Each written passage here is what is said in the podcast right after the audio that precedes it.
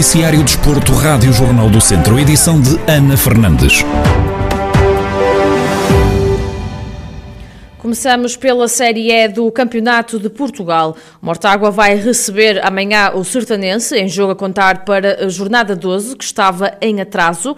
Na projeção ao duelo, Rui Gomes, treinador do Mortágua, espera um adversário difícil, mas realça a necessidade de arrecadarem os três pontos para saírem dos lugares de despromoção.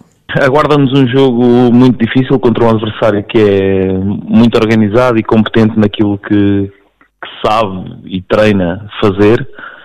Uh, portanto, espera-nos um jogo muito complicado, mas como sempre tenho dito, uh, nós de jogo para jogo temos que pensar em conseguir ganhar e focar-nos muito nisso.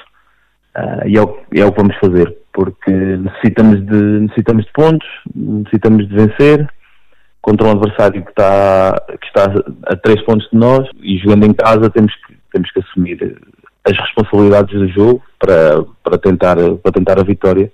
Não temos conseguido o total de pontos, também não, tem, não perdemos ainda desde que chegamos, mas o que é certo é que só somamos três pontos e precisamos mesmo de fazer o máximo possível para, para conseguir sair desta posição. Rui Gomes, treinador do Mortágua, a fazer a antevisão à jornada de amanhã frente ao Sertanense, que está marcada para as 3 da tarde. A equipa do Distrito de Viseu está em nono da classificação com 16 pontos, já o Sertanense está dois lugares acima com 19 pontos.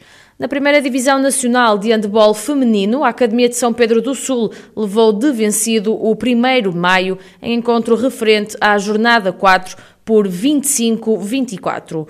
Juan Marques, treinador da equipa de São Pedro do Sul, fez o rescaldo ao encontro. Foi um jogo que foi bem disputado, desde o início até o fim, já após uma longa paragem no campeonato, derivada da situação da pandemia, mas no entanto conseguimos o objetivo principal que era a vitória e não, perante um adversário que já, já anda na primeira divisão há, algum, há alguns anos, com uma equipa com alguma qualidade, no entanto fomos superiores a, ao ser primeiro de maio e conseguimos a vitória, mesmo no final do jogo, mas o que interessa é que ganhamos.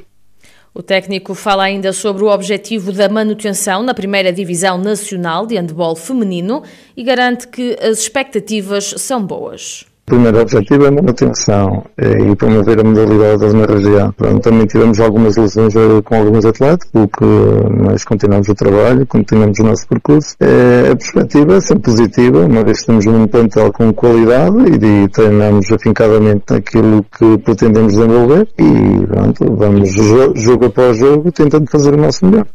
A Academia de Handball de São Pedro do Sul é sétima classificada da primeira divisão com 14 pontos e está apenas a 5 pontos dos lugares que dão acesso à Taça Europeia de Handball.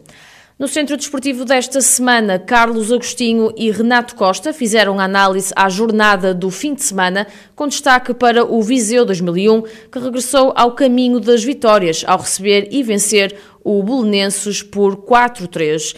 Renato Costa admite que os 40 pontos somados pelos vizienses na primeira divisão é uma marca fantástica, mas deixa um alerta para o que ainda aí vem.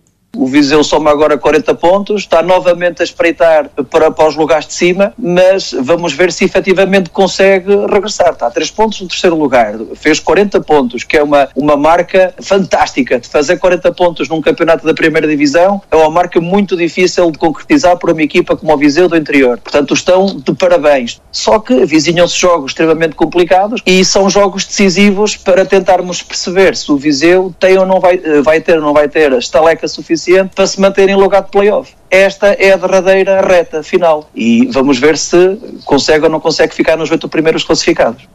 Pela Primeira Liga de Futebol, o Tondela continua sem vencer fora. A equipa beirá perdeu por 3 bolas a 0 com o Portimonense e só soma um ponto fora de portas até ao momento.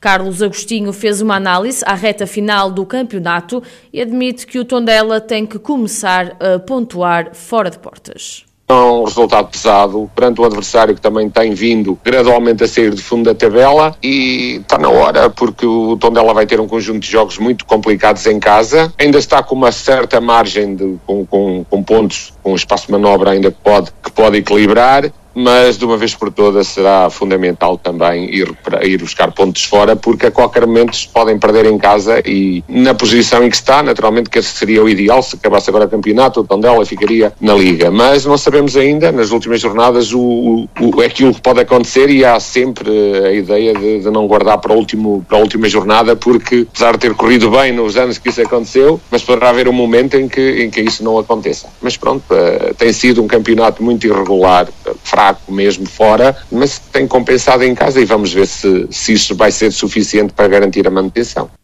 O Centro Desportivo desta semana está já disponível em formato de vídeo no Facebook do Jornal do Centro e em jornaldocentro.pt. Pode também ouvir o programa ao longo do dia de hoje em 98.9 FM.